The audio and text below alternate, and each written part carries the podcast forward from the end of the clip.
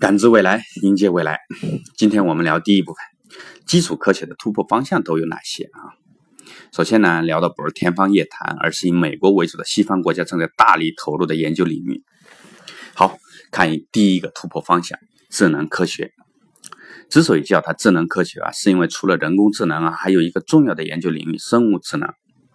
目前的方向呢，基本集中在细胞之间的通信机制上。这是一个与人工智能截然不同的方向啊！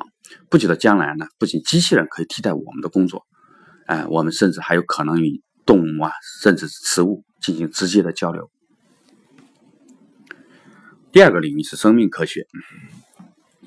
目前人类的基因已经全部解析完了，但这个天花板呢，在于如何改变基因。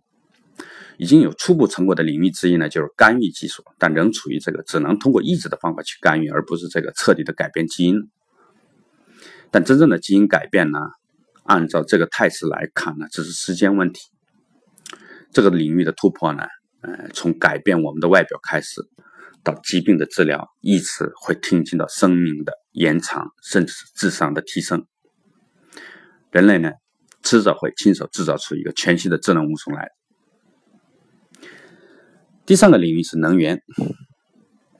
从化学能到这个核能的突破已经完成了啊，而有一部分人呢正尝试着安全的普及这个核能，而另一部分人呢正尝试着突破更高一级的能源模式，比如量子能。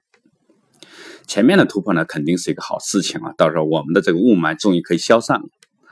但后一种突破呢还真难以判断是好是坏啊啊。第四个领域，全新的动力学。目前的动力学呢，基本停留在这个力学推进的层面上，而集中研究的方向呢，一个是磁动力，另外一个是量子对称动力。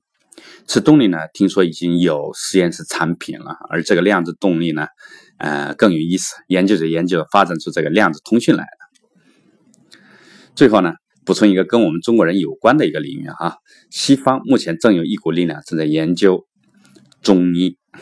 第一呢，中医是一个整体的一个体系；第二，西医是一个科学的范畴啊。科学是什么？一层层叠加的知识结构。